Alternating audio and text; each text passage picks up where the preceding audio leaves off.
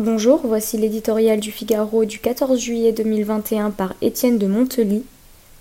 Derrière le défilé.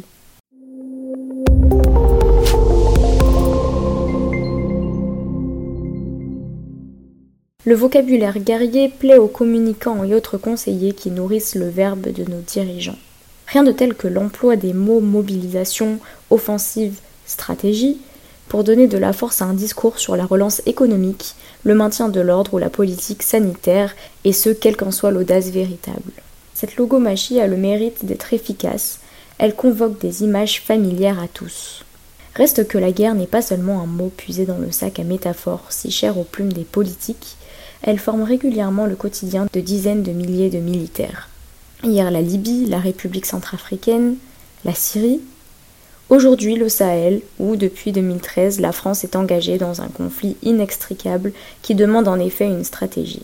Non pas un quelconque plan de communication, mais une authentique réflexion mûrie et éprouvée par des années d'expérience.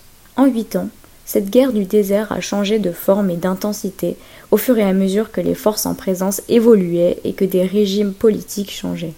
Pour ne rien dire du temps, ce vieil ennemi des troupes combattant dans des conflits asymétriques.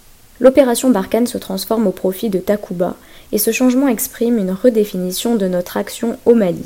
Au lieu des troupes françaises au contact, désormais, des forces spéciales européennes, dont les nôtres, soutiendront les armées régulières locales. Le défilé militaire du 14 juillet est toujours un reflet des engagements en cours.